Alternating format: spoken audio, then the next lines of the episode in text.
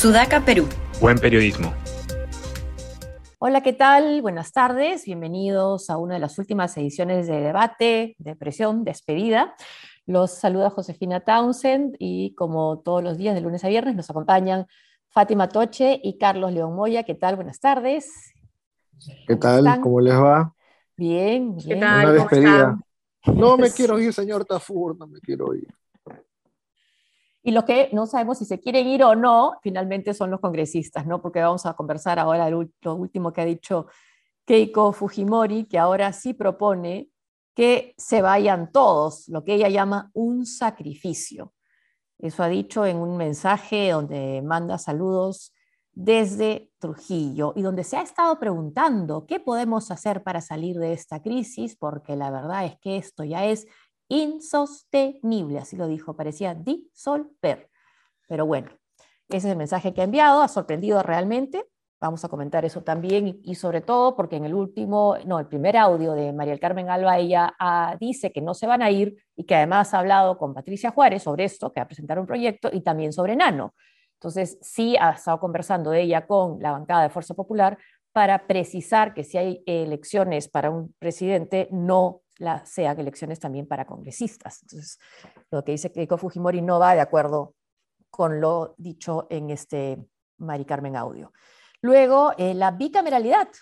En octubre, en diciembre del 2018 votamos casi, fue un 90%, fue la reforma más votada en contra de volver a la bicameralidad y ahora se ha aprobado en el Congreso, eh, con, eh, impulsado por Fuerza Popular, un dictamen para regresar a la Cámara de senadores y algo que llama la atención fue porque es porque justo fue el Fujimorismo después del autogolpe el que y atacó muchísimo a los partidos, lo que llamaba a los partidos y por supuesto al Congreso y finalmente el que acabó en su constitución del 93 con la Cámara de Senadores y ahora los mismos Fujimoristas quieren regresar a ella. Vamos a comentar un poco qué significa eso, si es solamente para tener una Cámara, como se dice, reflexiva o hay otras intenciones, porque hay algunos artículos que que llaman la atención.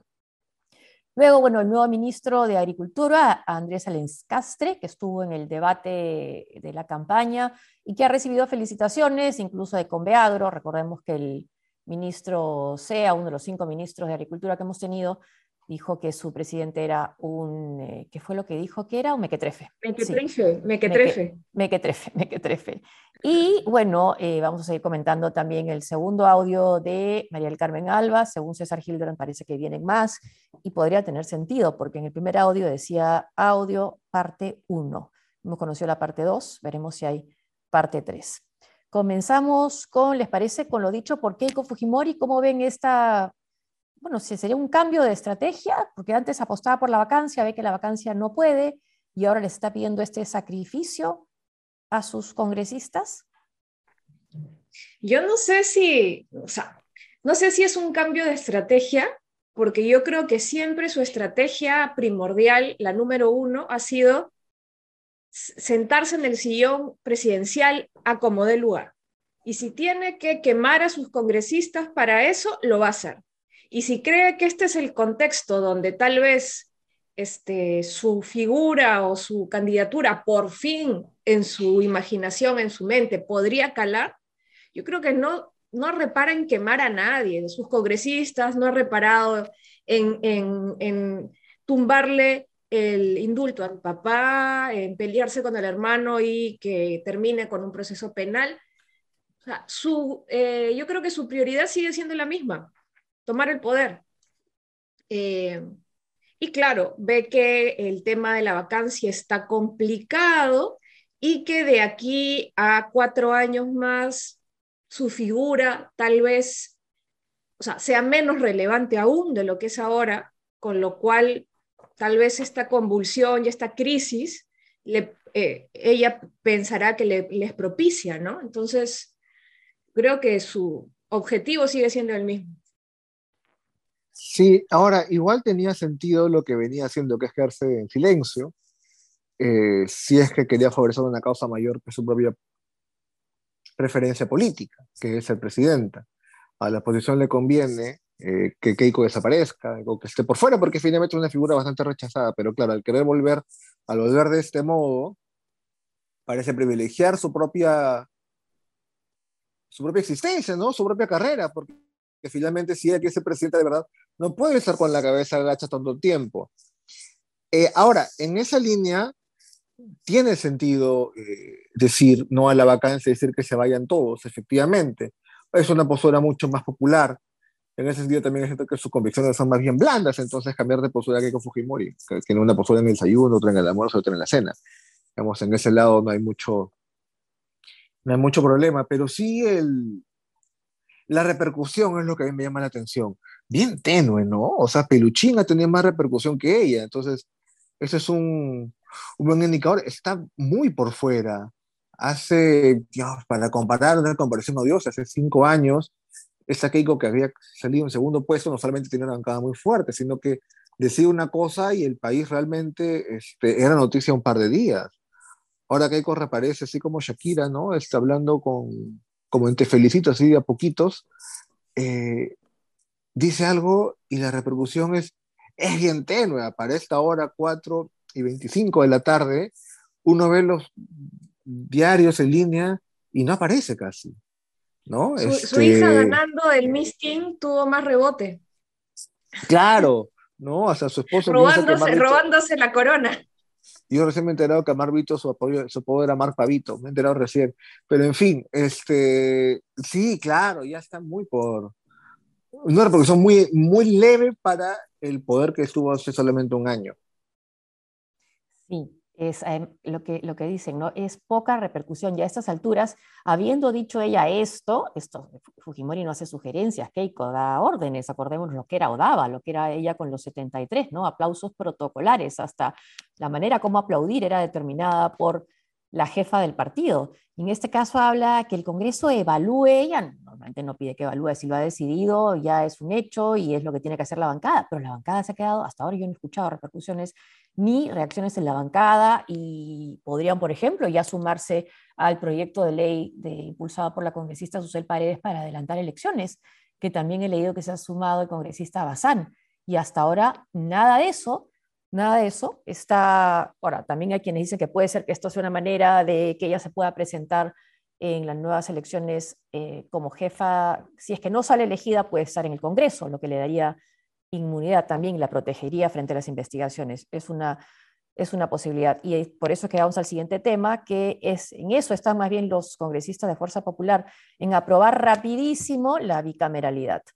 Volver a la bicameralidad, que esa misma fuerza política, política tanto atacó y anuló en el 93. Estamos volviendo senadores, diputados, se supone que esto tendría que pasar por una, una nueva votación y luego por un referéndum, a ver si es aprobado, porque después del 2018 con tanta desaprobación llamaría la atención. Y proponen también otros cambios, como es, por ejemplo, tener la posibilidad que el Senado nombre al Contralor. Y también hay una, eh, por lo que hemos visto en los medios que el dictamen todavía no está publicado, hay una vocación que vendría a ser de, de, venganza, ¿no? la manera para destituir y para que se puede acusar a los, al Jurado Nacional de Elecciones, a sus miembros y al, eh, y al presidente de la OMP, el jefe de la OMP también, no estaría en manos del Congreso. ¿Ustedes cómo ven este, esta decisión de, impulsada por Fuerza Popular de ir así rápidamente a la bicameralidad? O sea, a ver, primero yo sí creo en el esquema de la bicameralidad, ¿no? De, o sea, teóricamente, y yo creo que, que, que así debería ser. Mi problema está en que sin la reforma política que se está pateando hace tanto tiempo, puedes tener eh, eh, Cámara de Diputados, de senadores, de ilustres, sayayines, super sayayines, y nada va a cambiar, va a seguir siendo gente de, este, de ínfimo nivel, gente que represente mafias, o sea, lamentablemente, con los problemas que pueden haber habido, yo creo que en, en este contexto no vamos a tener pues la calidad de personalidades intelectuales que hemos tenido en el último Senado antes que lo disolviera este, Fujimori. ¿no? O sea, no creo que mágicamente eso vaya a resolver el problema, pero creo que es el ideal, que haya esta cámara reflexiva, que impida pues que pasen normas este, absurdas o que representan intereses muy particulares, debería ser. Ahora, esto sí fue parte de las reformas que inicialmente planteó Vizcarra, ¿no? Sí. Eh, sí fue parte. El problema es que en el interín, en el manoseo que le dio el Congreso, se desnaturalizó, no querían mantener, me acuerdo, la este, paridad y una serie de cosas que eh, eh, además iba a ser una válvula para que se puedan reelegir los congresistas y eso hizo que el, que el mismo Vizcarra le haga, digamos, contracampaña a esa propuesta y con la popularidad que tenía caló mucho en la gente. Y ahora, que no me parece mal que, que se reflexione, si fuera un contexto de un Congreso decente, se reflexione en, este, en esta propuesta, pero como tú ya dijiste, están metiendo de contrabando artículos en los cuales le va a permitir a los diputados acusar ante el Senado a los órganos electorales. ¿no? O sea, otro supuesto fraude, pseudo fraude, van a poder bajarse a las autoridades electorales, a los eh, presidentes de los organismos autónomos, a la OMPE, en fin, o sea, aquí es un cajón desastre que podría ser peligrosísimo. Sí, digamos, claro, el problema no es de diseño institucional, ¿no? Con una cámara doble mejor la representación política o mejor el es un de oferta. Si tienes políticos del diablo, vas a tener una política igual de complicada, igual de fregada. Y no hay nada que haga visorar que esto vaya a cambiar, ¿no? Es incluso cambiando ciertas reglas, que más obviamente la dificultad de cambiar reglas, porque justamente es la élite política que está tan dañada la que, la que tiene que cambiar esas reglas. Lo más probable es que no solamente no lo haga, sino que haga algunas que la favorezca o los perpetúe. Visto de ese modo, eh, más, claro, de ese debate ya artificioso sobre, la bicameralidad, ¿no? Que es, bueno, este, como si la, bicameralidad por sí sola cambiase algo. No hay mucho que pueda cambiar nuevamente mientras tengas esto, mientras tengas a, esa suma de grupos en el poder, a esta élite que el poder, y más sin la no reelección, lo más probable es que lo que venga más adelante sea este, incluso peor. Ahora, también es cierto que puedes pasar la bicameralidad, ¿no? Con cierta, no sé si facilidad, pero creo que en, un momento me parecía, ya no sé si sea ahora, que era también una manera de ampliar el número de congresistas, ¿no? Y más trabajo, una agencia de Claro, exacto, más chamba. Entonces 120 pasamos a 240, ¿cómo hacemos? Dos cámaras, de no, 60 y 120, 180 en total. Ah, ya se amplió. Yeah, porque si tú amplias el número de congresistas, ahí sí, va, te cortan la cabeza, pero si hubieses tomado hacer dos cámaras, ampliabas el número de, este, con mucha más facilidad ampliabas el número de legisladores. Ahora no sé si mantiene el mismo número, pero de hecho en, anteriores propuestas el número sí se mantuvo, ¿no? O no cambiaron el número de congresistas, solamente se mantuvo y ahí hacías la división entre las dos cámaras. Pero, insisto, ¿no? Es como nuevamente el mismo debate circular sobre una o dos cámaras que ya, pues, ¿no? Quizá lo más saltante es que, eh, aún con un referéndum en contra, igual lo quieren pasar. Y la razón es para qué, ¿no? Más presupuesto, quizá, ¿no? Este, un anhelo de tiempos pasados que no volverán también, ¿no? Pero el tema, o en todo caso, la solución no pasa por un tema de diseño, ¿no? Ojalá fuese, porque diseño en todo caso es lo más fácil. Es un tema ya de, de un tema más político, un tema de quiénes ingresan, ni quienes postulan, ni quienes se quedan en el poder, ¿no? Y lo costoso que es para ciertas personas ingresar a hacer política. ¿Para qué ingresar a hacer política, no? Será para que maten a mi perro, ¿no? Me saquen el juicio con mi mamá por el terreno. Ah, para tal caso me quedo en el sector privado. Y eso también es problemático. Y, y, si el Fujimorato, el Fujimorismo impactó tanto en los, en los partidos y fue como ya el, uno de los golpes más duros acabar con la bicameralidad en esa en ese enfrentamiento permanente que tenía con los llamados partidos tradicionales, esto no creo que vaya a fortalecer a, los partidos ni renovarlos, ¿no? Esta propuesta de bicameralidad de esta manera y además este, discuten sobre la edad para ser senador. Es cierto que en la Constitución del 79 había diferencias, creo que era 25-35, pero acá, ¿qué diferencia vamos a tener entre un postulante, un candidato a senador que tenga 35 y uno de 45? Es, no está en la edad, creo, no está en lo que hemos dicho, que no cambian los partidos, y es que se pueden llamar partidos políticos lo que tenemos, ¿no? Lo que puede ser em, conveniente para los partidos, como se, se llaman partidos políticos, es que los candidatos a la presidencia o vicepresidencia de la República puedan ser simultáneamente candidatos a senador o diputado, que es lo que vendría incluido con esta reforma. Que me parece una buena idea, eso me parece una buena idea y que a Keiko también. Eso me parece bien también. ¿no? Porque Keiko estaría entonces de congresista o de senadora, ¿no? Que sería mejor. ¿Qué es el diseño, ese es el diseño del 90, ¿no?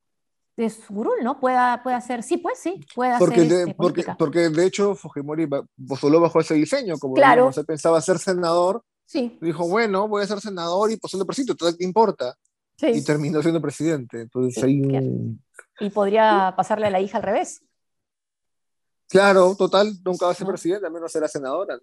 Así es. Y que sería más transparente, ¿no? No tendría que hacer estos videos que quizás se notar, tal vez dar algunos Sí, discursos desde sí. el Congreso. Solo que, y- solo que tendría que trabajar, entonces seguro sí, no pues, postula. ya, ya, sí. No, Pero chamba, puede pedir no. licencia, puede, puede pedir licencia Claro. ya lo ha hecho, ya lo ha hecho. sucesivamente.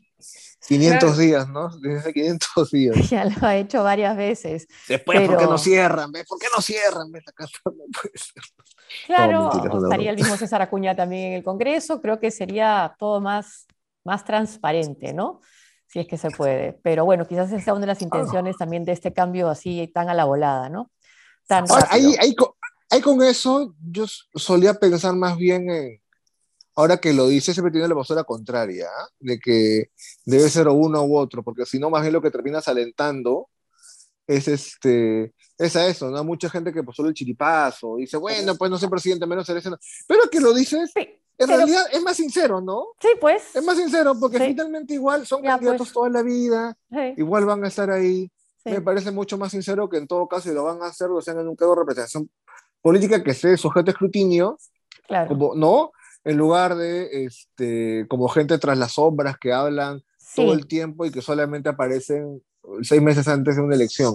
Me parece a mí también más sincero, que- ¿no? Que lo dices. Y que además difícilmente pueden trabajar en el sector privado porque cuando ya eres presidente de un partido, has postulado a la presidencia, es más complejo, ya se dedican Sí. a gestionar intereses. Entonces yo sí, a mí sí me parece que eso está, está bueno. Ahora, como, como bien decías, Carlos, si no cambia la esencia, no cambia nada. Imagina, tendríamos como Cámara de Senadores al, al, al cogollo de los presidentes de partidos, ¿no? ¿Y, y de qué partidos? Pues a, a Acuña, tendríamos a Keiko, Bueno, Hernando de Soto Este, estaría, estaría Verónica Mendoza, Fernando si de Soto, imagínense, ¿no? Bueno, Imagínense pero- esos senadores, pero bueno, así es, pues. Es sería nuestra realidad. representativo. Sí.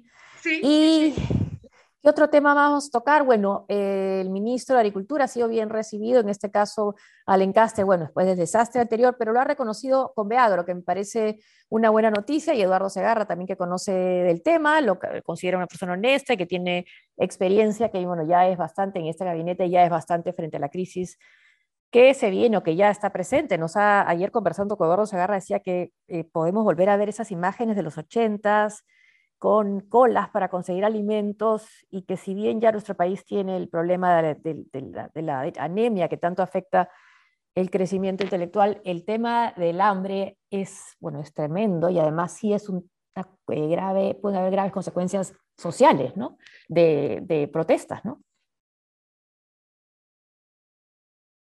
A ver si este ministro lo maneja mejor. sí.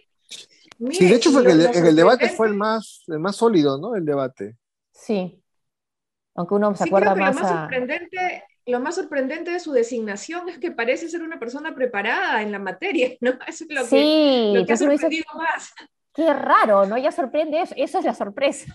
Sí, sí, sí, Lo otro es la norma, pero- ¿no? Exacto, exacto, ¿no? Y tú dices, pero ¿cómo no se le, teniendo esa persona ahí, cómo no se le ocurrió ponerlo antes? Han tenido que pasar tres o cuatro impresentables totales para que llegue este señor. En fin, El quinto, sí, en 10 meses. No hay quinto malo, sí. Bueno, y eh, sobre el segundo audio de María del Carmen Alba, bueno, creo que además de, los, de la descripción que hace del presidente de la República, esto de los militares están con nosotros, ¿no? O sea, los militares están con la Constitución, se supone, ¿no? Y tendría que saberlo ella más que nadie, ¿no? ¿Qué entiende por están con nosotros? Es una realidad paralela. O sea, no, no niego que puede haber un sector, y, y estando también los marinos eh, representados en, por Cueto y Montoya, por ejemplo, en el Congreso, puede haber un sector de las Fuerzas Armadas que no le guste Castillo, pero Mari Carmen Alba vive en una realidad paralela donde el pueblo está con ella, las Fuerzas Armadas están con ella, todo está con ella, menos su partido que la boicotea con los audios. este, eh, pero ya, pues este, es esta realidad que ella se ha construido a lo, a lo Wanda, a lo Wanda, donde no, eh, no entra nada que no sea su mentalidad y ella como la líder de esta del país prácticamente, porque ella ya se ha visualizado presidenta, ¿no? Se manifiesta todos los días seguramente que va a ser presidenta. Lo que no sabemos es de cuándo son los audios, ¿no? Sí. Yo tengo el duda por el timing de cuándo es, si es la maricada de hace tres meses, la, la envalentonada de febrero, es una reciente, parecen no ser tan no, ser tan recientes, no lo sé. Que, que fines del año pasado, dicen, pero bueno, no hay nada. Sí, este, pero igual aún así fuese el año pasado, igual está, ¿no? No meten una, en una realidad paralela con los militares que la apoyan, con tanques de aviones que van a ir detrás suyo. Sí, este, y esa es pues, la principal figura de la oposición. ¿no? Es, esa es, sí. Bueno, y hasta aquí entonces nosotros llegamos porque estamos viendo el cronómetro acá y nos marca ya que vamos más de 20 minutos. Muchas gracias a ustedes por seguirnos y nos despedimos. Carlos, chao Carlos, chao Fátima y todavía hasta mañana. Hasta el 15. hasta el 15. Hasta el 15, hasta el 15 sí, hasta el 15, hasta el 15, sí. Hasta el 15. No te vayas tan pronto, Josefina, por no, favor. No, no, no, me quedo, me quedo. Sí. Hasta luego. Nos vemos. Nos vemos. Chao, hasta mañana. Hasta mañana.